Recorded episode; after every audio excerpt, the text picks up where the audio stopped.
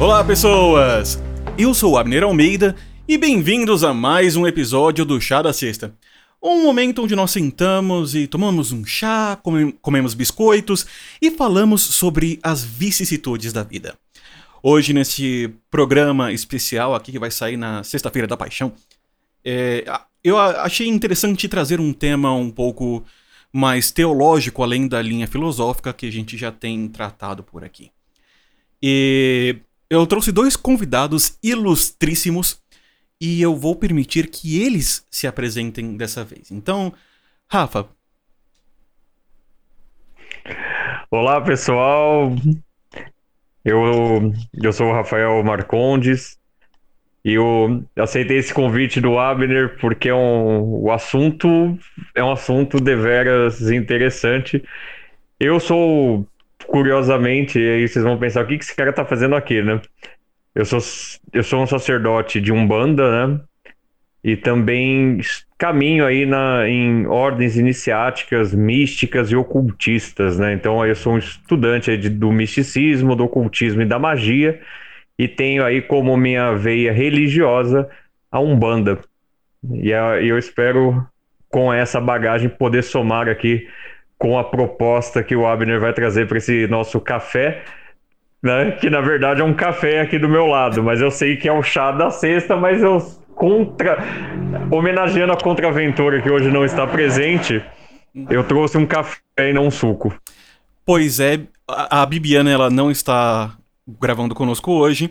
É, mas o espírito de contravenção, o espírito anárquico contra o chá está presente aqui na pessoa de Rafael Marcondes, que inclusive é um cabalista também, né? Você esqueceu esse ponto. Também é relevante para hoje. É... E outra... Com certeza, porque desculpa cortar e já cortando. É porque a Cabala ela está dentro do mister, né? Do misticismo e do ocultismo. Então, por isso que eu não coloquei o cabalista aqui para não ficar chata a apresentação. Mas ah. boa lembrança. Boa. E tem um outro convidado também que eu vou deixar ele se apresentar agora. Olá, Abner. Olá, Rafael. Meu nome é Aguinaldo Almeida e eu também é, sou um religioso tá, desde a infância, né? Sou um pastor protestante reformado, uh, bacharel em teologia, em ciências da religião, também com, com pós na área de relações internacionais e gestão da educação, né? Uh, e para mim também é uma honra poder participar dessa conversa, né? Eu não vou chamar de debate aqui, porque a proposta do Abner é de trazer conhecimento aos seus ouvintes e eu me coloco à disposição também, né, aqui para poder contribuir com vocês neste programa. Pois é, temos aqui Pastor Agnaldo Almeida, que aqui ele é conhecido como papai. Oh, muito é, bem. É o meu pai. é, e, e assim, durante o programa, eu vou tentar não te chamar de pai para não confundir os ouvintes e para que eles lembrem do seu nome, tá muito bom? Bem. É, mas Aliás, uma coisa interessante é que, nesses momentos de pandemia, é uma das poucas pessoas com quem eu posso gravar presencialmente esse podcast. Verdade, Abner, verdade. A gente tá gravando aqui no, no estúdio? No mesmo ambiente. Exatamente.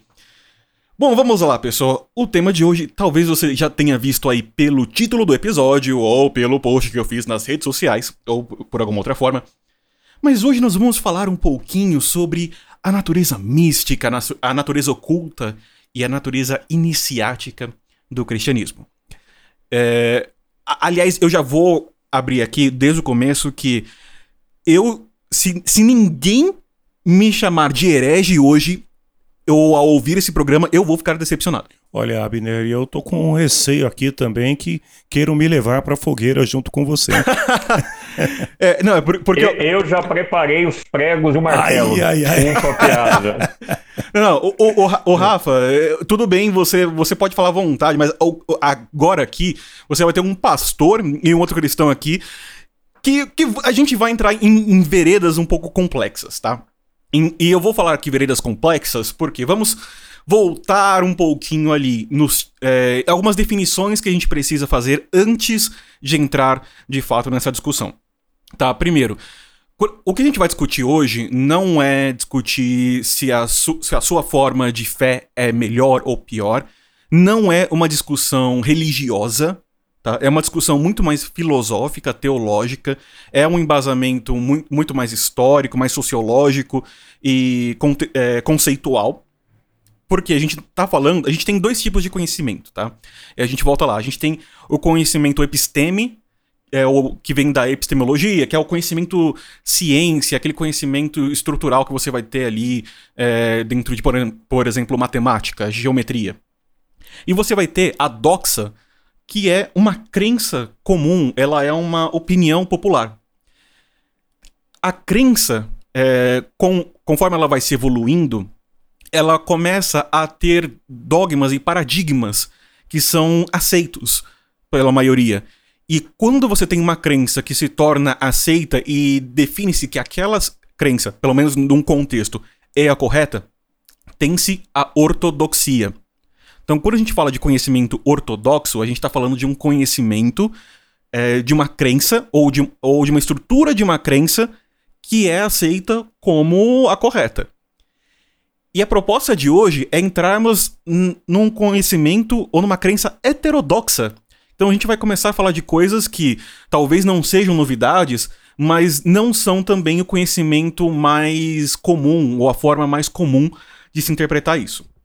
Por quê?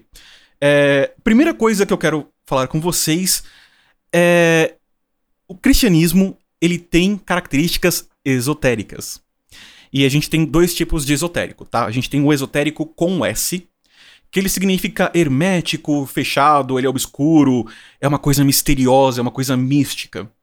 E ele tem origem lá do grego, em esotéricos, e as doutrinas esotéricas, o conhecimento esotérico, ele era destinado a grupos restritos e a pessoas é, qualificadas que eram os iniciados. Então você vai ter ali a escola pitagórica é, de iniciados, por onde ele transmitia conhecimentos ocultos, conhecimentos secretos.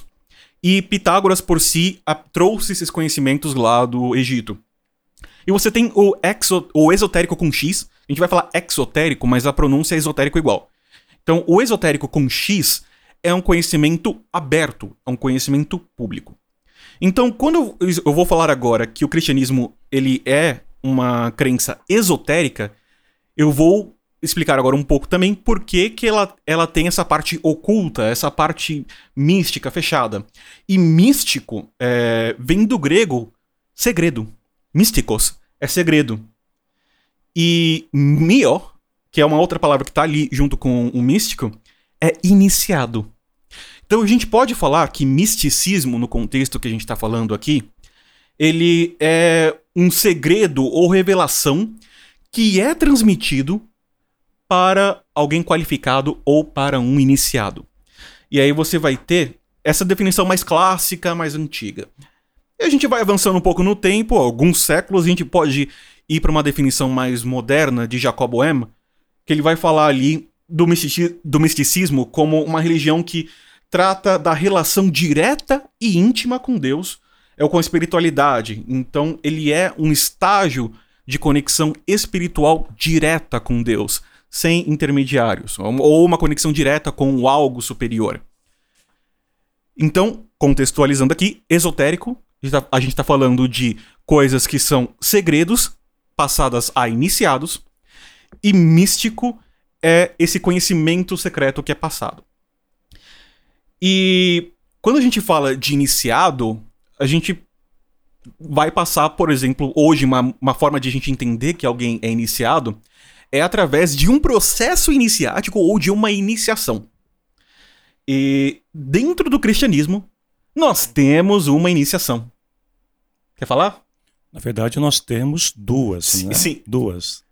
É. Dois sacramentos a, o batismo, né? Uhum.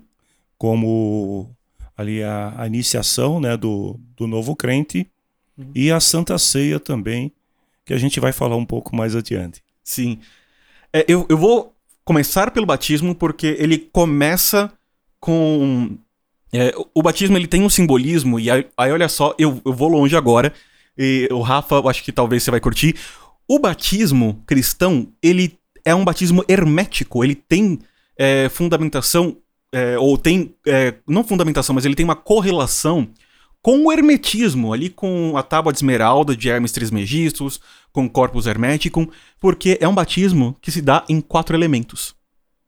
Você vai ter, primeiro, aliás, uma coisa importante é que processos iniciáticos em diversas tradições começam com simbolismo de morte.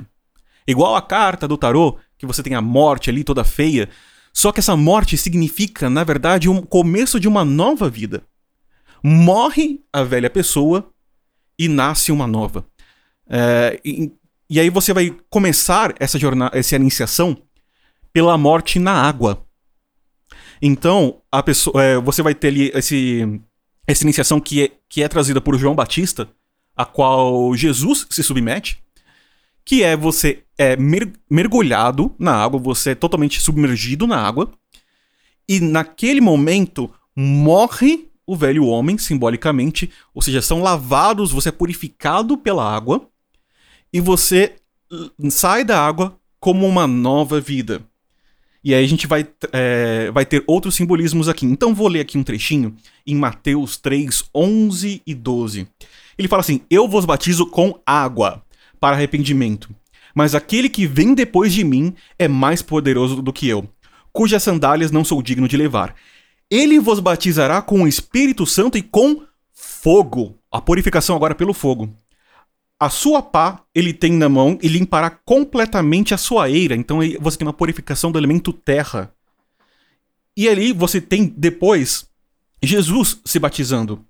E quando Jesus se batiza, você vai ter ali a figura do Espírito Santo descendo através de uma pomba e uma voz soa no ar, nos céus, dizendo: Este é meu filho amado, a quem me comprazo.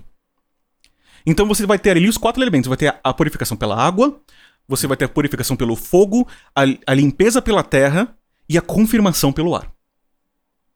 Então não, não temos aí. Temos aí simbolismos. É, o cara foi fundo agora, viu? Profundo. Não, o, o, o cara foi tão fundo que eu trouxe um, me tem uma recordação importante para colocar aqui. Uhum. Eu lembrei da teurgia, porque todo esse batismo nesse processo hermético, nesse processo elemental, né, como bem colocado aí pelo texto bíblico, ele vai nos levar para a teurgia grega. Porque o que é a teurgia grega? É uma espécie de magia ritual cerimonial que você literalmente incorpora forças divinas num ente, num, num ente ou num objeto material. Então você busca a perfeita comunhão com Deus ou com os deuses, né, na visão grega, obtida através de técnicas, né, rituais, as preces, os exercícios da sua própria fé, que se inicia onde? Se inicia no início, com a iniciação, com o batismo.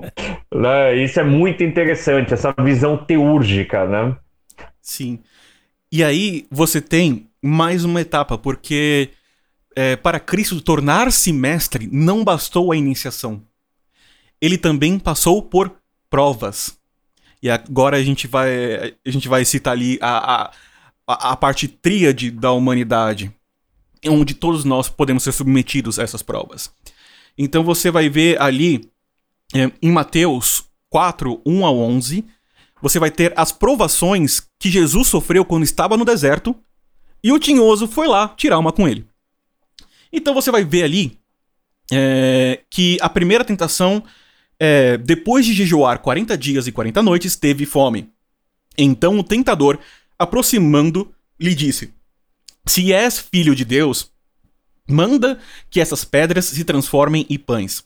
Jesus, porém, respondeu: Está escrito: Não só de pão viverá o homem, mas de toda a palavra que procede da boca de Deus. Essa foi a primeira tentação dele, que foi a tentação do corpo, a tentação da matéria.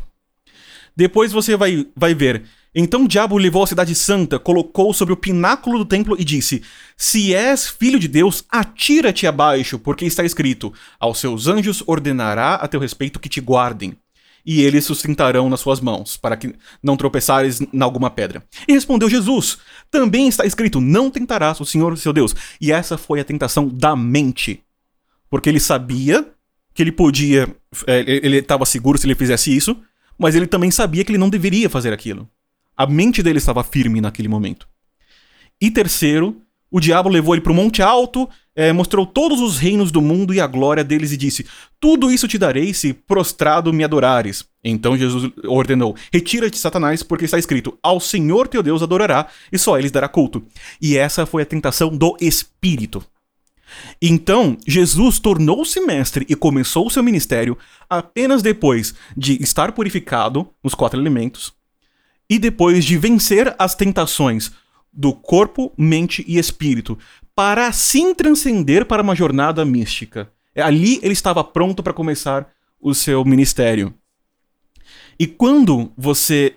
Quando dentro dessa estrutura cristã você chega no estado de vencer a matéria, vencer o ego, vencer os, o indivíduo e começar a andar dentro de um, um paradigma é, místico, ou seja, uma conexão direta com Deus, você começa a ter o domínio. Então a gente primeiro passou pela, pela, in, pela iniciação, iniciação, depois pelas provas, e agora a gente está na fase do domínio. Né? O, o, cristianismo ele surge com um domínio de si, um autocontrole. E ele traz uma mudança importante no paradigma, porque o, dentro dos judeus você tinha os dez mandamentos, e esses dez mandamentos ele eram é, formas de autocontrole materialistas, baseadas na matéria. Não mate, não roube, não adultere. É, são coisas muito práticas. E aí você vai ver que Jesus ele traz uma nova forma de olhar esse autodomínio, que não é simplesmente de uma parte externa controlar apenas as suas ações, e sim de dentro para fora. Ali em Mateus 21 e 22 ele fala é, que a lei diz: Não matarás, quem matar estará sujeito a julgamento. E, ele, e Jesus diz: Eu, porém, vos digo que todo aquele que se irar contra seu irmão estará sujeito a julgamento. Então não é simplesmente você ir lá e matar. Se no seu coração você já tá com aquela ira, você já tá com a intenção, você já cometeu o, o pecado. Quando ele fala, por exemplo, de adultério, não é simplesmente você ir lá e adulterar. Quando você já cobiça a mulher do próximo, você já tá adulterando na, na sua mente. Então muda o paradigma de, em vez de se preocupar apenas com o que você faz de fato na matéria, começa a se preocupar com o que acontece dentro do coração. Então, o cristianismo ele começa a se mostrar não como uma, um conjunto de dogmas, mas como uma transformação interna. Como uma transformação individual. Ela começa de dentro. E ele é, é tão, é tão individual e tão interna que ele, ele dá exemplos disso. Então, ele fala que quando deres esmola, não toques trombeta diante de ti, como fazem os hipócritas nas sinagogas e nas ruas. É, em verdade vos digo que eles já receberam a respondência, a recompensa. Tu, porém, ao dares esmola, ignora a tua mão esquerda o que faz a tua mão direita. Então ele começa a falar: olha, você quer fazer uma, uma coisa boa? Faça pela ação em si, não faça pelo que vai ser aparente, não faça pelo que vai satisfazer você na matéria, pelo que vai te satisfazer no ego, pelo que vai te, te satisfazer como membro da sociedade. Faça aquilo porque o seu coração te inclina para aquilo. E até na manifestação religiosa, e agora eu vou ser um pouquinho polêmico, a manifestação religiosa do cristianismo é também interiorizada. Ele fala ali em Mateus 5, é, 6, 5 e 6 quando orares, não sereis como os hipócritas, porque gostam de orar em pé nas sinagogas e nos cantos das praças para serem vistos dos homens. Em verdade vos digo que eles já receberam recompensa. Tu, porém, quando orares, entra em teu quarto, fecha a porta e orarás ao teu pai que está em secreto. E o teu pai que vê em secreto te recompensará. Então, o cristianismo ele começa a, a deixar de ser uma coisa de vou gritar por aí, que eu sou cristão, para ser uma, uma prática interior, uma prática individual, onde você, dentro do seu coração, ele fala de ir pro seu quarto e fechar a porta, no sentido de é o seu coração que tá ali. Não é o quão alto você grita. Não é o quão forte é a sua voz. É sim a, o, o, sua conexão interna. Então começa a sair da matéria e mirar no sutil, no plano espiritual. Né? Então, esse domínio que, vai, que você vai tendo de si, de dentro para fora, manifesta-se também no tanto no campo sensível, ou seja, no campo material, ou com a forma como nós nos comportamos no dia a dia, mas também no plano sutil. E esse domínio, Jesus ele é a personificação máxima do domínio do, do plano espiritual e do plano material. E, você, e a gente vai ver que lá atrás ele passou pela purificação dos elementos, né? E a, e a gente tem exemplos dele dominando os, os, elementos agora. Primeiro você vai ter a dominação da água, quando ele caminha sobre as águas. E foi a, a, tem até aquela passagem do Pedrão que tenta caminhar junto e afunda, porque não tinha fé. Ele ainda não alcançou o domínio. Depois ele vai alcançar o domínio da terra quando ele sai do sepulcro, quando ele volta dos mortos. Depois ele alcança o domínio do ar, quando ele ascende aos céus. E o domínio do fogo, quando tem o dia de Pentecostes. E literalmente a Bíblia fala: línguas de fogo caem na cabeça da galera. Que é o espírito que ele falou que viria. Então você vai ver que a Bíblia ela vai trazendo é, o cristianismo não como uma forma de sair gritando por aí, mas sim como uma prática interna de transformação de domínio próprio, e esse domínio próprio é o que vai gerar os milagres, que vai gerar as manifestações. Não é o, o quanto alguém grita, não é o quanto alguém diz que é, que é poderoso, e sim é, é, sobre ter esse domínio, e naturalmente o, o, o mundo ao redor responde a esse autodomínio e que leva ao domínio espiritual e, é, e individual. Então, essa parte mística. Agora a gente tem a parte também de, é, iniciática oculta. Onde o cristianismo primitivo ele foi fundamentado de uma forma secreta.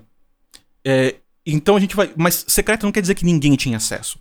Ele quer dizer que os iniciados, os selecionados, tinham acesso a chaves que decodificavam os textos é, que eram ditos por Jesus. Então a gente vai ter ali, em Marcos 4, 33 e 34, é, dizendo: E com muitas parábolas semelhantes lhes punha a palavra, conforme eu permitia a capacidade dos ouvintes. E sem parábolas não lhes falava, tudo, porém, explicava em particular aos seus discípulos. Aqui a gente já tem um registro de que ele, o que ele falava para o povo era diferente do que ele falava para os iniciados, para quem já estava ali conhecendo as chaves do segredo. É, e, e, tem vários exemplos disso. Em 1 Coríntios 3,2, ele fala: Leite vos dei de beber, não vos dei alimento sólido, porque ainda não podeis suportá-lo. Então não, vocês não têm, não conseguem. Se, se eu te dar o segredo, se eu te dar o que está por trás disso, você não vai entender. E, e, é por isso, inclusive, que em várias circunstâncias dentro da, da, Bíblia você tinha pessoas que chegavam até Cristo, até Jesus, ele falava o que a pessoa tinha que fazer e a pessoa ficava chateada. Hoje, eh, você vai ter pessoas que chegam ao cristianismo, é, e eu não tô falando de nenhuma instituição nem nada, mas elas vão chegar ali e vão falar: o que, que eu tenho que fazer para ser um cristão? A hora que ela vai ouvir, ela vai falar: não gostei, não, não é o que eu quero, e, vai, e fica chateada e vai embora. É, então, nem todo mundo está preparado para todo o conhecimento que está por trás do, do cristianismo, e nem todo mundo que hoje transmite esse conhecimento transmite de forma correta, porque ela, ela pode, a pessoa pode estar transmitindo com base no conhecimento exotérico, aquele conhecimento exterior, e não conhecimento interior. É, e você vai ter outras confirmações, então você vai ter é, Jesus falando a multidões em parábolas, assim, parábolas na em, em Mateus também, mas tem uma que, só para fechar essa minha fala, é, em Mateus 13, 44, ele fala o seguinte: O reino dos céus é semelhante a um tesouro oculto no campo, o qual certo homem, tendo achado, escondeu. E transbordante de alegria, vai, vende tudo que tem e compra aquele campo. Ou seja, o conhecimento de fato que existe por trás, ele não é o conhecimento de, de acesso a, aberto ao público. É um conhecimento que quem encontrou escondeu e, e começa a trabalhar naquele campo, porque é o trabalho é, naquele campo que vai transparecer esse reino. Não é. Se ele pegar e mostrar esse tesouro para todo mundo, ninguém vai entender aquele tesouro. Mas o trabalho dele naquele terreno onde há o tesouro é o que vai mostrar: nossa, o, a, o campo dele, a fazenda dele é tão bonitona, é tão próspera, por quê? O que, que ele tem de diferente? E aí a gente vai ver, então, essas. É, toda essa caminhada. Então a gente tem a parte iniciática, você tem a parte do domínio, você tem a parte da manifestação e a parte secreta e aberta do cristianismo. E aí eu vou perguntar para você, Rafa. Rafa, para você, cristianismo é uma religião mística e iniciática? O cristianismo pode ser, e aqui obviamente eu não vou entrar em nenhuma confissão cristã, né? Mas vou olhar de maneira genérica, olhar o livro sagrado, olhar a Bíblia em si. Eu sempre não, até brincando com alguns pares no dentro do, dos estudos místicos e ocultistas, a gente sempre teve a visão da Bíblia sagrada judaico-cristã como um guia de um caminho iniciático, de um caminho místico, de um caminho esotérico. Porque todos os fundamentos bíblicos, eles podem facilmente, inclusive, guiar um alquimista. Porque a, em, to, em, todo, é, em toda essa introdução que você fez, eu ia pensando assim, nossa, como é, foi um processo alquímico poderoso o que Jesus passou. Porque Jesus, ele passa por, por esse processo alquímico perante suas né, as tentações do deserto, na visão mística, nós, nós temos aí até uma maneira de olhar isso com uma amplitude, né? Porque na, na, verdade Jesus também encarou ali suas próprias sombras, olhando ali para um conhecimento quase um ano, né? Nesse momento, e, e, ele encarou aquilo de frente e não sucumbiu, mas entendeu as suas sombras, né? Como o Abner disse, ele teve ciência do que ele poderia fazer, mas ele achou prudente não fazer. Para não tentar. É aquela história: você pode ter fé, mas você não pode arriscar-se a atravessar uma rua sem olhar para os dois lados, por exemplo. Então, o, o cristianismo ele é um grande e aí levando a Bíblia a cabo, né? Ela é, é um grande manual iniciático, um grande manual que qualquer pessoa pode ter essa visão iniciática dele? Não. Mas um iniciado, por exemplo, em caminhos místicos, em caminhos ocultos, vai ter essa visão. Como foi dito aí no exemplo da parábola. Se não falar por parábolas, algumas pessoas não entenderão alguns exemplos. Então, hoje você pensa que Muitos professores, por exemplo, no ofício, precisam utilizar exemplos para que os alunos entendam aquela lição. Então, o caminho iniciático é isso, ele é um caminho escolar, né? Vou pegar a escolástica aqui, né, brincando um pouco, com todo respeito ao Tomás de Aquino, inclusive gosto, apesar de preferir um caminho agostinho, né?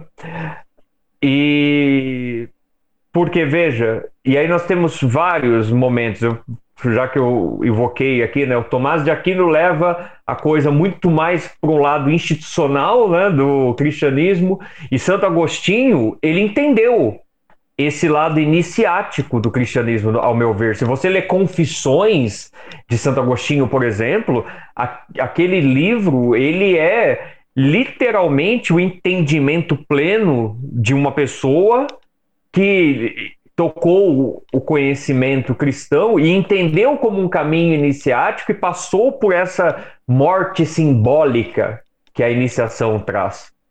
Né? E, e, eu, inclusive, deixo aí essa recomendação de leitura que eu tenho certeza que o Abner e o, o senhor Aguinaldo também ah, gostam sim, desse com, com livro. Com certeza, com certeza.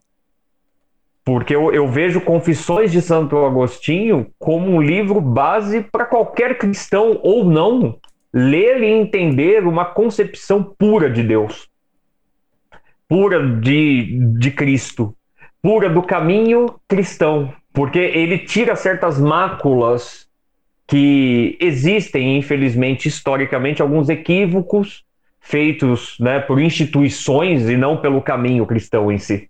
Então, por, por isso que gente, eu gosto de fazer essa separação, porque uma coisa é o cristianismo, as instituições, e aí as, a Igreja Católica e todas as outras é, confissões que vieram, né?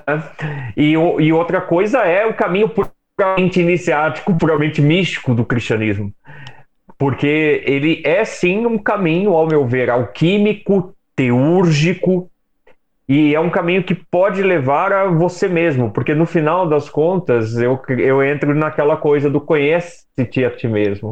E nós conhecendo a nós mesmos, conheceremos o Deus que habita em nós. E isso tem, sim, uma veia cristã muito forte, porque se você olhar muitos ensinamentos de Jesus, ele levou para esse caminho. Então, eu até aqui chamo o Agnaldo na conversa para falar um pouco desses momentos onde o próprio Jesus pede para que se olhasse para si mesmo, olhasse para os seus pensamentos, olhasse o seu caminhar sobre a terra e esse caminhar te aproximasse do Senhor, te aproximasse de Deus, né? Eu acho que o Agnaldo pode falar com muito mais propriedade Sim, sobre isso.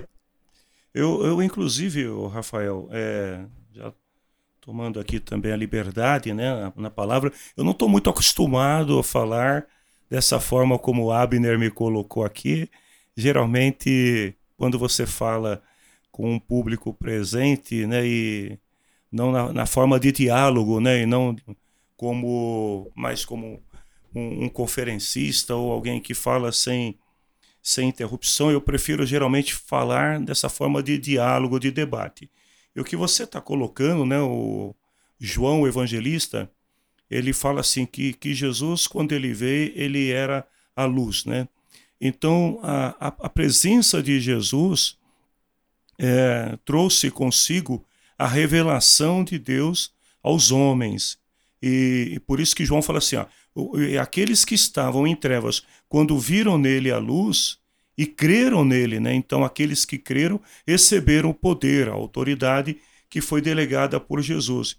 Então, o, o papel de Jesus na história, né? falando do seu ministério terreno é justamente de trazer à humanidade uma revelação sobre quem é Deus, né? E, e ele faz isso de uma forma ah, usando muitas vezes parábolas, exemplo, como você mesmo colocou. Talvez o, o, se ele falasse desta revelação de uma forma mais clara e direta, as pessoas não entenderiam. Tanto que tem um exemplo bíblico de uma parábola que é a parábola do semeador. Ele conta a parábola para a multidão e ninguém entende. Depois, mais tarde, os discípulos se reúnem com ele e falam: Mestre, explica para nós o que, que você quis dizer, porque eles não entenderam. Num outro momento, ele está falando aos discípulos, dizendo assim: Olha, é, quem me vê, vê o Pai. Aí Felipe interrompe e fala assim: Mas Senhor, como que a gente pode ver o Pai? Aí ele dá tipo um pedala Robinho nele e fala: Cara, você está olhando para mim, você está vendo o Pai e não me conhece. Porque o, o papel de Jesus é exatamente isso, de trazer esta revelação que vai muito além das instituições que hoje são denominadas cristãs. Não, perfeitamente. E, e, e, essa até essa desvinculação das instituições de denominação cristã com o, o, com o cristianismo e sua visão mais mística, mais iniciática, é importante frisar aqui. Porque em nenhum momento né, houve essa questão, e pelo o próprio texto o, que o Abner nos apresentou aqui, Jesus deixou claríssimo que você chegaria ao Pai pelo caminho que ele estava apresentando ali, como modelo, como guia, como mestre, como mentor, como luz. Né? Como bem colocou o senhor Aguinaldo aqui, como luz. Né? E, e o que que e o que nós, que quem é do caminho iniciático sabe, né? Nós buscamos a luz. Muito nós buscamos a verdadeira luz. Nós buscamos a iluminação iluminação, né, sobre, linguagem. Então, na, nos caminhos mais do Oriente, na Índia, através da meditação, está se buscando o que? O, o, nirvana. O nirvana que é a iluminação.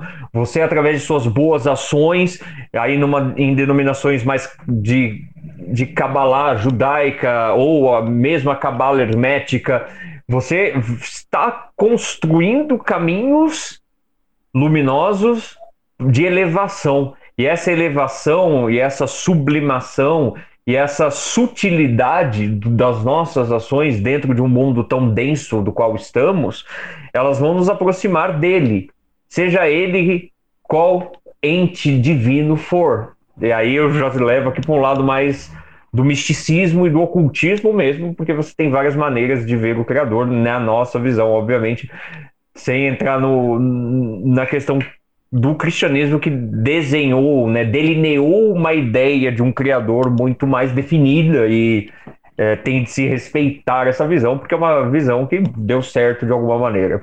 E, e, e podemos pensar no seguinte: eu, eu trouxe a, no início sobre a teurgia e eu quero tocar de novo nesse assunto, porque eu acho muito interessante. Porque se você pega a palavra teurgia, por exemplo, a teurgia ela tem uma definição no dicionário que é a ciência do maravilhoso, é a arte de fazer milagres. E aí você vai pensar, poxa, um ser humano fazendo um milagre? Se você pensar que Jesus era o mestre, é natural que o discípulo faça aquilo que o mestre é capaz de fazer. Então, Jesus se coloca como o grande modelador, o grande modelo, inspirador também, para que a, o cristão busque ele como um ideal. Fala, eu tenho o ideal de chegar o mais próximo que eu puder das ações de Jesus. E, infelizmente, hoje eu vejo até uma inversão disso, né?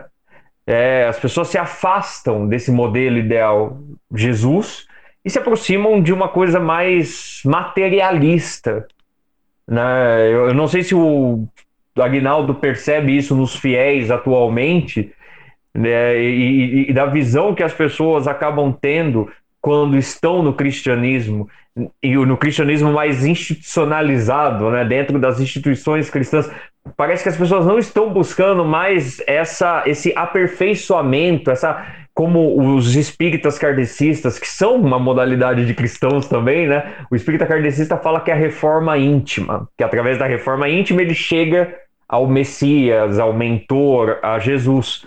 Né? E, e no cristianismo eu vejo que conversando mesmo com alguns cristãos que eu tenho amizade, eu vejo que tem um, eles reclamam até disso. Poxa, hoje na, na igreja as pessoas não estão mais pensando apenas na, no seu aperfeiçoamento, as pessoas querem fazer verdadeiras barganhas né, com o sagrado. Rafa, eu não é, sei... desculpe, mas é. Não, com, com, com relação. eu estou literalmente passando a bola.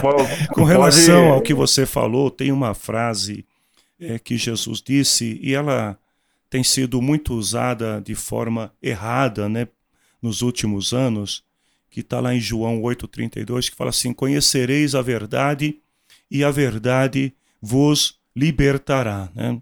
E quando você falou sobre essa busca pela luz, né, eu diria essa busca pela verdade, é, voltando né, a João também, o evangelista, que fala que nele estava a luz, nele estava esta verdade. E realmente as pessoas, houve uma deturpação muito grande desse conceito de cristianismo. Hoje as pessoas vão às igrejas, aos templos, leem as escrituras e muitas vezes até oram também, mas de forma totalmente errada, talvez justamente por não conhecer, né, esta palavra que Jesus diz quando ele fala conhecer a verdade, né? Mas o que é a verdade senão a luz que ilumina o caminho do ser humano. Então, se a pessoa não, não conhece a verdade, ela acaba trocando, substituindo um julgo por outro julgo. Né? Então, ela de repente ela, ela vai a uma, a uma igreja, diga-se de passagem, cristã, né? mas ela acaba, ao invés de conhecendo a verdade e se libertando, ela acaba se amarrando, né? ou, ou colocando sobre si um outro julgo, e o pior, um julgo terrível que é o julgo da, da religiosidade, né? Esse, esse é terrível, porque ele cega a mente da pessoa, né? E, e afasta a pessoa totalmente do conhecimento verdadeiro de Deus. Não sei se eu fui claro para ti. Não, totalmente claro, porque quando é, e aí não, não, eu vou trazer um, um, uma coisa interessante, porque você tem o julgo da religiosidade que acaba afastando né, as pessoas da espiritualidade. Uau, perfeito, e, espiritu... perfeito. E, e, e, espiritualidade aqui, fique claro para os ouvintes, não tem nada a ver com o espiritismo, não, com o espírito e manifestação espiritual, apesar de fazer parte do meu cotidiano, mas espiritualidade é uma coisa que o cristão tem, que o budista tem, que o umbandista tem, tá? Que o xamanista tem, né? Que, e, e, outras formas aí de vertentes religiosas. Eh, eu creio que a religião é, ela vem com essa ideia de religare, né? E, e, é o religare que vai gerar a espiritualidade. Então a religião não é um fim, a religião é um meio. Perfeito. A religião é um caminho. Por isso tem a famosa frase bíblica, né? Eu sou o caminho. Nunca Jesus falou que ele seria o fim, né? Vinde ao Pai através de perfeito, mim, né? Perfeito. E, então você, ele sempre se colocou no seu ministério e no seu que eu, eu ouso chamar de mestrado, né? Ele sempre se colocou como uma ponte, um meio, uma travessia. E isso tem muito a ver com o misticismo, muito a ver com os caminhos iniciáticos, porque todos o caminho, caminho iniciático, a própria palavra já é autoexplicativa. É um caminho. Você vai nesse caminho cometer equívocos, nesse caminho você vai se aproximar de fanatismos e de ismos no geral, né? Porque a gente sabe que os ismos não são tão bons quanto deveriam ser. Ah, eles, você pode ver espiritualidade, né? Religiosidade, por, por exemplo, ela não é ruim, porque a religiosidade ela traz nela um padrão de é, cerimônias, de sacramentos, de procedimentos que levarão o fiel ao fim que é a espiritualidade. Então essa espiritualidade é uma transcendência né, da, da própria religião, né? O, o, fiel ele tem que transcender a, a, religião. E nesses momentos de Covid, aonde muitos estão impossibilitados de ir a seus templos, de ir a algum lugar, como que faz, né? E aí, nesses tempos de Covid, nesses tempos de lockdown, nesses tempos de pandemia, a espiritualidade se tornou fundamental, porque quem está realmente conectado, ele sabe que se ele sentar ali no sofá da casa dele, com a família dele, fazer uma oração, uma meditação, um, um momento ali de comunhão, essa comunhão existirá.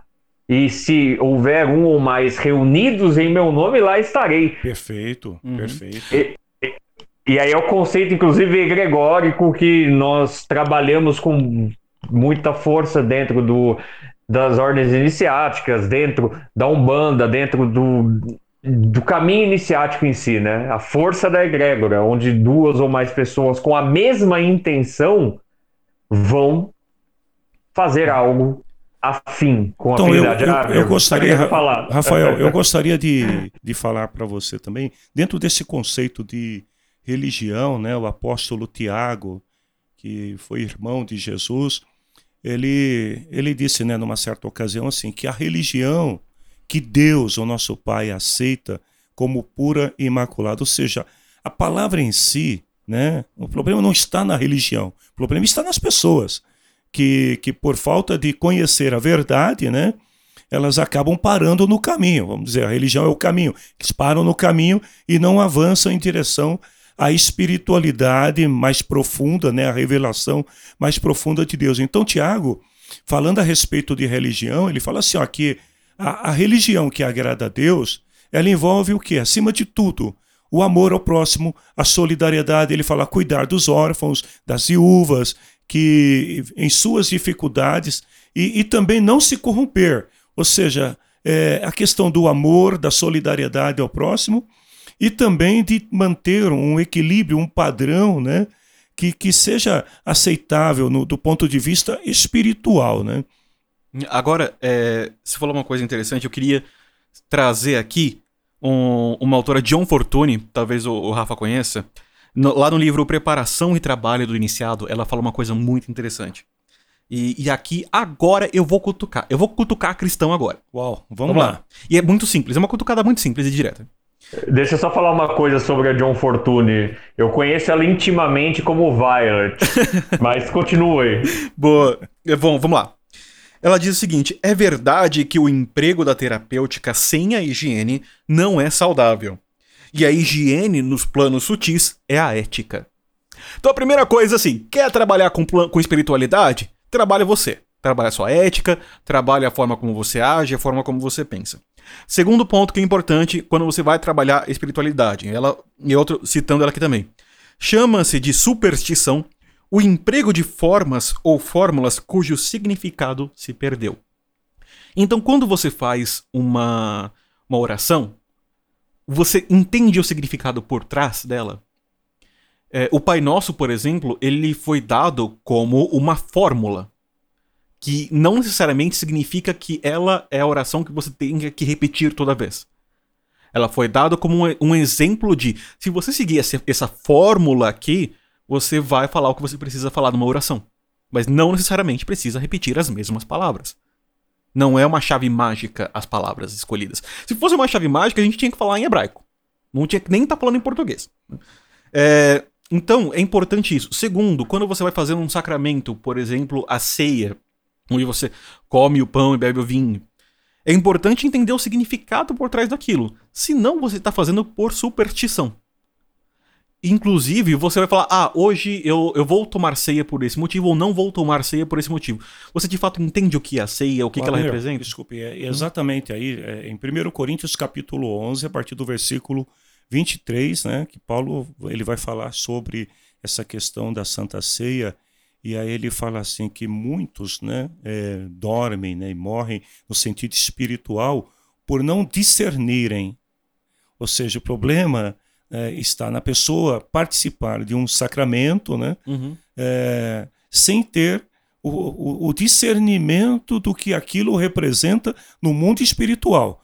É, ele está comendo um pedaço de pão, está bebendo ali um, um cálice, ali um suco, mas qual o significado espiritual que está por trás disso? Então ele fala assim que muitos por não discernirem o corpo do Senhor, eles comem e, ah, e bebem para sua própria condenação. Ou seja, a pessoa, é, voltando à questão que o Rafael falou, da busca pela luz e pela verdade. A pessoa busca, mas a, a falta do discernimento, de, de, de compreensão, e aí, se você me permite, segura o teu gancho aí, porque senão eu vou perder a linha de raciocínio em relação ao que o Rafael estava falando sobre a espiritualidade. Aí você falou de ética também. Vai né? fundo, vai fundo. Então, se você for, por exemplo, lá para o livro de Gálatas, no capítulo 5, o apóstolo Paulo ele dá um exemplo claro do que é viver numa, numa, numa áurea de espiritualidade, né?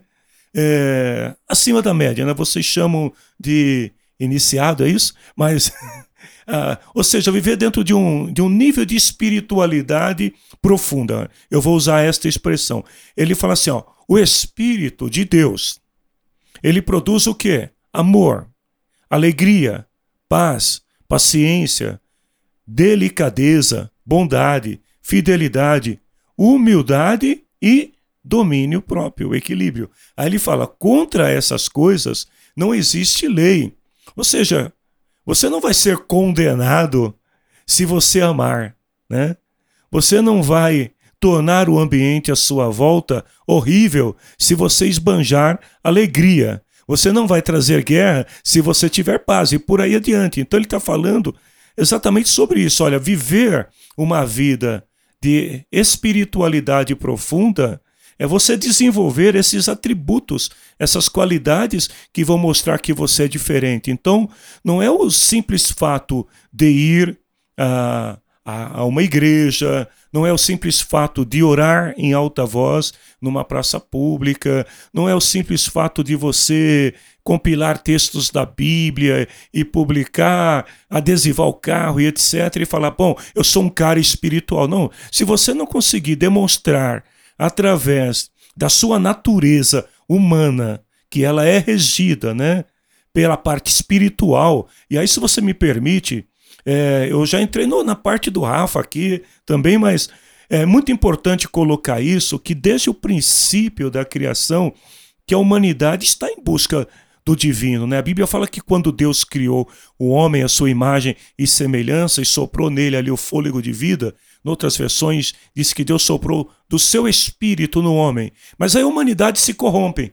A humanidade se afasta de Deus, aí vem a violência e etc. E muitas coisas ruins que acabam distanciando a humanidade de Deus. Mas desde então, o homem tem procurado através do místico, que é através dos sacrifícios de animais, através das penitências etc. O homem vem buscando uma forma de se conectar de novo com o divino. E essa conexão ela se torna possível a partir de Jesus Cristo, quando ele traz a, a, aos homens a revelação de Deus e diz: Ó, oh, você quer se conectar? O caminho é esse. Mas qual que é o caminho? Primeiro, negar-se a si mesmo. Pô, isso não é fácil, né? Porque negar-se a si mesmo é você negar toda essa natureza ruim, terrena, né? E usar uma linguagem bíblica, teológica, pecaminosa, né?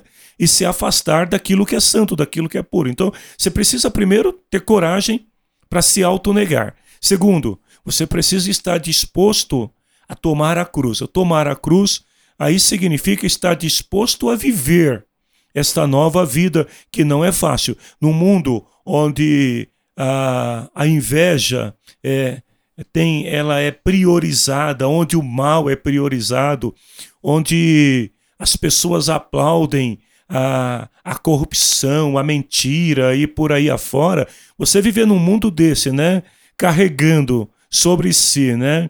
Uma natureza de paz, de amor, de respeito, de equilíbrio, não é fácil para ninguém. Então Jesus falou: você quer alcançar esse nível, né? O Rafael usou a, a expressão o nirvana, a iluminação. Você quer alcançar esse nível de iluminação, de conhecimento, de revelação daquilo que é espiritual, então você precisa estar disposto, né? O apóstolo Paulo vai mais adiante, ele fala sobre mortificar os seus próprios membros, né, para poder viver esta nova vida, que é a vida espiritual que Cristo oferece. Só um parênteses aí que você vê de novo o simbolismo da morte como, como jornada de transformação. Morre a carne, morre o indivíduo, para que nasça o indivíduo, ou a gente pode falar o indivíduo iniciado, ou pode falar o, o cristão. Né? O, e aí a gente vai ver que isso, isso tudo é extremamente perigoso.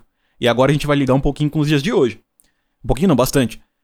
Quando a gente olha o cristianismo primitivo, a, a gran, o grande motivo de perseguição em cima dele é que ninguém entendia aquilo.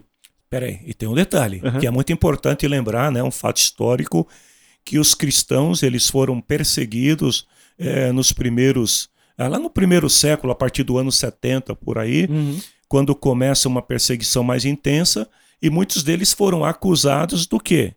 De matar pessoas principalmente crianças, para comer a carne e beber o sangue.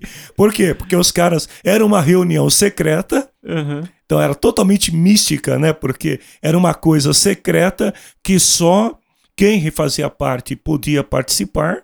Então havia ah, muita curiosidade em relação àquilo. Pô, como que é essa história de comer da carne e beber do sangue?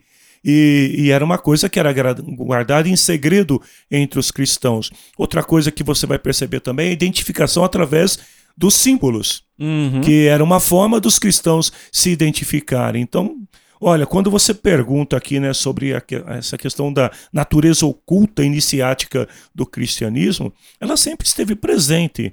É, às vezes, por uma questão de semântica, alguns têm muita dificuldade em aceitar esses termos, mas ela está presente, não tem como negar isso. Sim, sim, o cristianismo nasceu como uma prática oculta, de conexão com o mundo espiritual. Então, se, se a gente for olhar é, para a época, vamos pensar na época, você tem todo um sistema religioso baseado em demonstrações visíveis, em, no, no materialismo. Foi muito difícil para a humanidade sair do materialismo. Então, até quando tipo, Moisés tá levando o povo de Israel para fora do Egito, a galera não entende que o Deus ele é imaterial e quer fazer um bezerro de ouro. Então, a, a materialização da, da religiosidade é uma natureza humana por não compreender os planos sutis. Então você vai ter ali uma galerinha que está trabalhando exatamente com a espiritualidade, está trabalhando com segredos, com uma coisa mística, e ela é muito perigosa, porque, primeiro, ninguém entende o que está acontecendo. Segundo, é, é que essas pessoas vivem por suas próprias regras. E isso é muito preocupante para quem tá no poder. Vamos supor que eu fale, ah, eu quero. Eu, para mim é importante ter uma contenda, ter uma briga com outra cidade, porque através dessa briga eu posso aumentar o meu poder e influência sobre lá. Só que você vai ver o cristão que tá cagando para isso. Então você começa a ver como os cristãos eram uma ameaça à estrutura de poder. Por conta disso, eles começam a ser perseguidos. Então, pela é, falta de entendimento e, e, por serem uma ameaça à estrutura de poder, eles são perseguidos. E aí você, isso vai culminar lá, lá no século V com o cristianismo sendo, através das etapas, ele vai começar a ser aceito, depois se tornar a religião oficial do Estado romano, e depois ele vai ser estruturado, então você vai ter concílios para falar o, o que é aceito e o que não é. é pra, mas, para ser mais específico, a partir do ano 325, né, no concílio de Constantinopla, quando as coisas começam a mudar e uhum. favorecer os cristãos, mas aí eu vejo um outro grande problema, porque uhum. mais adiante você tem ali no, no próximo século o início do, da Idade das Trevas, né, do período uhum. das Trevas, que é o período medieval, onde a espiritualidade né, praticada pelos primeiros cristãos é deixado de lado e abre-se as portas então para um outro perigo né, muito grande, porque quando a gente fala de, de, de poder, de forças espirituais, então nós temos os, os dois lados. Você tem aquele que vamos chamar de positivo ou de negativo, né? Você tem de um lado a, a, representação de Deus, né, como sendo um ser supremo, bondoso, mas não não se engane que ele também é justo é. E, e, é punitivo, né? Mas do outro lado você tem lá então a figura de um, de um ser do mal. E, e no meio disso, né, no, no centro aí das, desses dois poderes, você tem a figura do homem. Na verdade, são três poderes. Uhum. E a partir do momento que o cristianismo ele passa a ser uma religião do oficial do Estado romano, então ali as coisas, os cristãos começam a descobrir um outro poder não é mais o poder da espiritualidade. Uhum. Aí é o poder da política, é o poder da influência. E, e aí as coisas começam a desandar até chegar aos dias atuais. É claro que no século XVI a gente vai enfrentar o, a reforma protestante, uma volta ao sagrado, né? mas, uhum. mas isso nunca mais a história foi a mesma, como nos primeiros séculos da era cristã. Sim, e aí eu vou até citar um, um carinha que é o Jacob Boehme, é, que ele era, ele era uma pessoa totalmente voltada para a parte mística e espiritual do cristianismo. Jacob Boehme era um cristão. Só que ele foi condenado por uma galera por, como herege, porque ele estava pregando um cristianismo que não fazia sentido para eles. E era nada que, que, era diferente do cristianismo primitivo. E aí a gente vai ver, outra coisa que é, que é interessante é que o cristianismo começa a se misturar com o Estado. E isso, em essência, é contraditório, porque Jesus ele deixou bem claro: o meu reino não é um reino da terra, é o reino dos céus. Quando o reino que Cristo traz não é um reino de Estado. Ele é um, ele é um reino que não opera no plano material. Aliás, ele diz assim que o reino de Deus não vem com aparência visível. Ou seja, não, uhum. não é algo terreno, não, não está ligado né, a, ao poder humano, uhum. aos bens as riquezas. Se fosse assim, Jesus teria abraçado lá na, na, na, no, quando ele foi tentado no deserto, ele teria já abraçado de cara ali né, os reinos da terra, o poder humano e as riquezas. Mas não é essa a finalidade. Então ele vem trazer o quê? Ele vem, na verdade, reatar essa conexão entre Deus e o homem, o que se perdeu lá atrás na, por causa da queda da, da humanidade e desde então o homem caminha, né, buscando, né, com, ardentemente encontrar a luz, a verdade, e as pessoas buscam isso das mais diversas formas. Nas religiões, é óbvio, porque uhum. uh, de alguma forma as pessoas querem se encontrar com o divino, com elas querem voltar né, a ter essa comunhão que se, que se perdeu. Mas infelizmente não é o que se vê hoje, né? Sim. Então quando a gente vem para hoje em dia, quando a gente. Eu, eu vou falar aqui agora, o, por uma perspectiva filosófica e teológica, é, eu não confio em quem fala que representa Cristo através do Estado. Assim, isso aí já. Bom, aí, o Rafael, ele já entrou num outro campo aqui agora, né? Sim, não, Não, é, com- tá com tudo ligado. certeza, Porque... Esse é muito Mas, difícil. mas eu, vou, eu vou falar por, Por quê. Eu vou, eu vou fundamentar por quê. Ah, quando, sendo o cri- o cristianismo uma prática interior de transformação individual, quando você, primeiro, força a conversão pelo Estado, você perde a essência daquele sacramento. Eu acho que é, um, é uma abominação, né? Uhum. Eu creio que esse seja o melhor termo, né, para definir o que eu vou falar.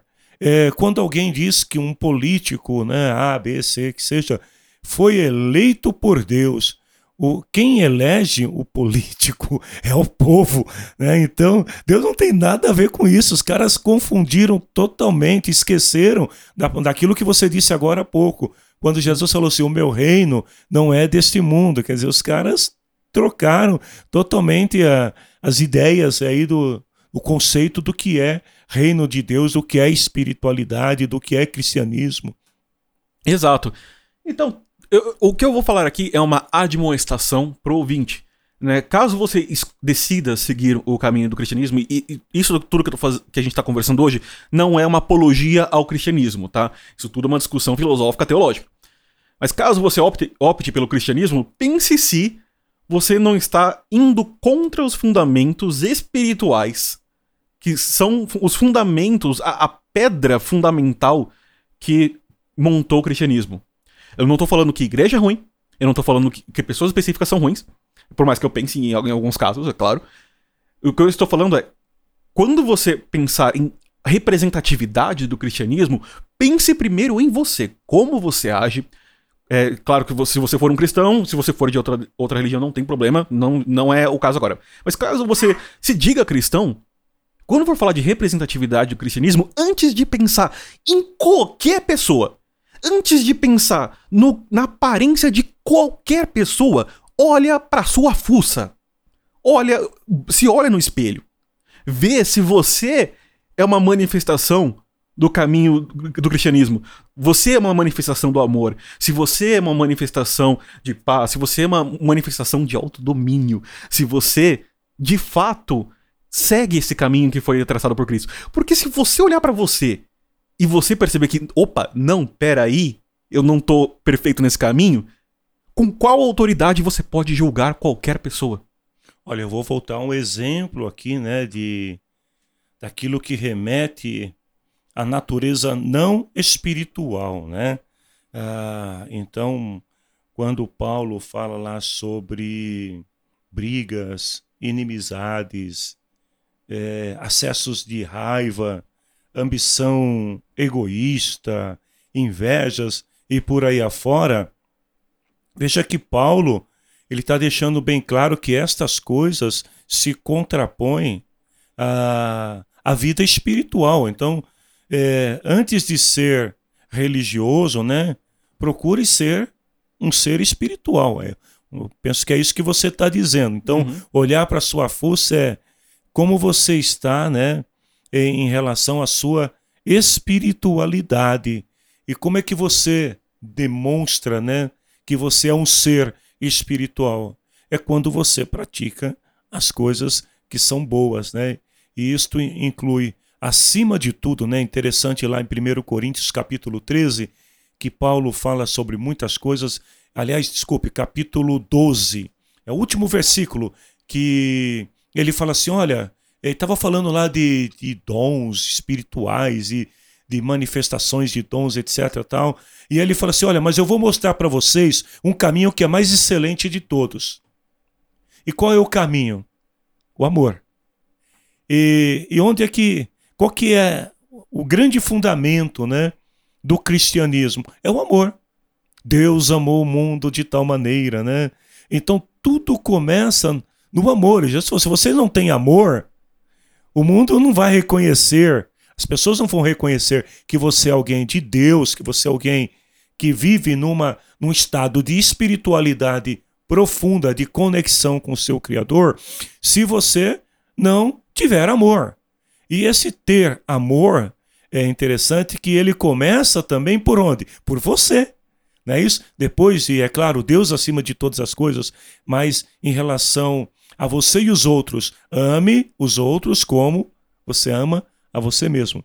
Então, é, o, o, cristianismo, né, é, vamos dizer assim, a espiritualidade do cristianismo, ela se manifesta não é através ah, daquilo que se vê muitas vezes é, na televisão, no rádio, nas redes sociais, não é o sujeito, sei lá, falando glossolalia, não é o cara. É, só só pro, explica para o ouvinte o que é glossolalia. Opa, tudo bem, o cara falando em línguas estranhas. É o, é o, é o Radacanta Chulirevas, Chupabala House. Não tem nada a ver, na verdade, a espiritualidade ela se manifesta a partir do momento que você demonstra através das suas ações que você tem amor, que você tem respeito, que você tem paz, que você é uma pessoa harmoniosa, que você tem luz, né? Então quando você tem, e olha que é interessante que aonde a luz chega, né? ou seja, aonde alguém que vive nessa conexão profunda com o seu Criador chega, que tem esse nível de espiritualidade acentuada, chega, a Bíblia fala que as trevas se dissipam, ou seja, o ambiente à sua volta se torna mais agradável. Boa. A gente já está aqui com mais de uma hora de programa, então, é, para encerrar, Rafa, quer deixar a sua palavra final? Sim, é. Olha, as pessoas que estão nos ouvindo têm que pensar no, no seguinte ponto. Você vai percorrer um caminho pela espiritualidade ou para colocar foto no seu Instagram? Ou para comentar no Twitter? Pensa nisso. Porque nessa parte final, o senhor Aguinaldo deixou muito claro isso. Não adianta você ter um adesivo no seu carro, não adianta você postar vídeos, fotos, e frases, memes que você adora Deus, que você adora Jesus, que você é uma pessoa espiritualizada, se no seu íntimo, no seu mister, você não é. Então, o misticismo sempre vai bater na tecla, né? Misticismo também tem aí a ligação com mister, que tem ligação com mistério. É, o que está no seu lado oculto? É, o que, quando sua boca está fechada, o que sua mente está pensando? Quem é você? De fato. De fato, sem ninguém olhando. Será que as suas ações elas são tão boas que, por sua vontade, elas vão virar lei universal, como já diria Immanuel Kant? Então, vamos olhar para isso, independente de você ser cristão, de você ser budista, de você ser muçulmano, judeu, ou qualquer outra denominação espírita, umbandista, juremeiro, candomblecista e tantas pluralidades, porque elas têm uma convergência dentro delas, que agora não vem tanto ao caso, mas esse caminho iniciático que a gente discutiu amplamente do cristianismo, todos esses nomes que eu falei aqui têm o seu caminho iniciático, o caminho iniciático está presente, o caminho místico está presente em todas as religiões, né? uma característica religiosa, inclusive. Então, você está vivendo isso na real, de boinha, de verdade mesmo, como os teus pensamentos, teus exemplos, eles podem ser usados por outras pessoas? Você gostaria de ver as outras pessoas no mundo agindo como você age? Esse mundo seria bom, seria harmonioso ou não? Então, faça da sua ação uma lei universal. Siga sua luz. Siga a luz deixada nos modelos de Jesus e de outros avatares também da humanidade. Então, eu quero agradecer aqui o o Abner, o, o Chá de Sexta, pelo convite, senhor Agnaldo. Foi uma honra para mim aqui estar com vocês aqui nesse bate-papo. E vamos refletir sobre isso. Estamos num momento onde falta solidariedade humana. Estamos num momento onde uh, o egoísmo tem nos condenado de N maneiras. Veja o mundo como está hoje. Então, olhar para si mesmo já é um começo, mas é o começo mais difícil que existe. Gratidão aí pelo, pelo convite mais uma vez e nos vemos em breve. Muito bom. Agora, pastor Agnaldo, sua palavra final. Bom, Abner, eh, eu gostaria de agradecer você pelo convite para participar né, do programa. Também agradecer ao Rafael, foi muito legal é, essa conversa. Uma pena que as horas passam tão rápido e tem tanta coisa boa para conversarmos, principalmente quando o tema é espiritualidade, né? E eu gostaria também de deixar aqui uma palavra de reflexão, né, aos ouvintes. Primeiro, você quer alcançar uh, a espiritualidade, então procure se conectar com o Criador, com Deus.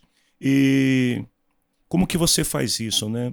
Descubra Deus nos mínimos detalhes, olhe a sua volta, Deus se revela de muitas maneiras e uma delas, né, a principal é, em nosso tempo, é através das Escrituras, da Bíblia Sagrada. Então leia a Bíblia Sagrada, mas não leia como um livro histórico, um livro filosófico, leia uh, a Bíblia como uma fonte né, inesgotável de conhecimento, de revelação sobre Deus. E aí eu deixo as palavras do apóstolo Paulo, quando ele fala assim que as escrituras sagradas são divinamente inspirada, proveitosa para quê?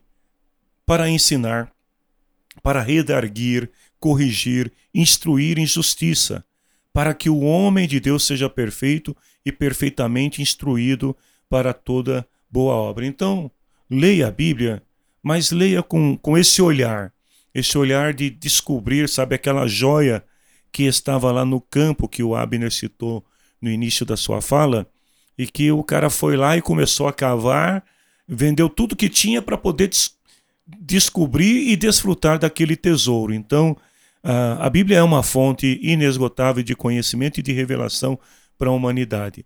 Esse é o conselho que eu deixo para todos. Boa. E aliás, você trouxe uma... a questão da leitura aqui, que o ouvinte sabe, é, ou pelo menos quem me acompanha ali no, nas redes também sabe, o, o, ritmo de que eu costumo ler. Aliás, meu pai, ele já está acostumado a gente, a gente ver a, a, minha mãe surtando toda vez que chega uma caixa da Amazon Sim. com mais dois, três livros. E pior é que eu leio tudo, ele é. sabe disso. Ele tá lendo alguns agora que eu que emprestei para ele. Mas eu quero deixar aqui algumas recomendações de leitura, se você quiser explorar mais, porque eu não, não quero incentivar aqui que, que você se torne uma pessoa simplesmente para citar autores. A ideia é que você tem, leia e tenha, adquira conhecimento para ter as suas próprias ideias. Então, pode falar. É, eu, você vai citar a, as suas dicas de leitura. Uhum. E, cara, eu marquei uma aqui. Pode falar. E, mas é que, na verdade, tudo que eu marquei eu não falei, tá? Para princípio né, de conversa.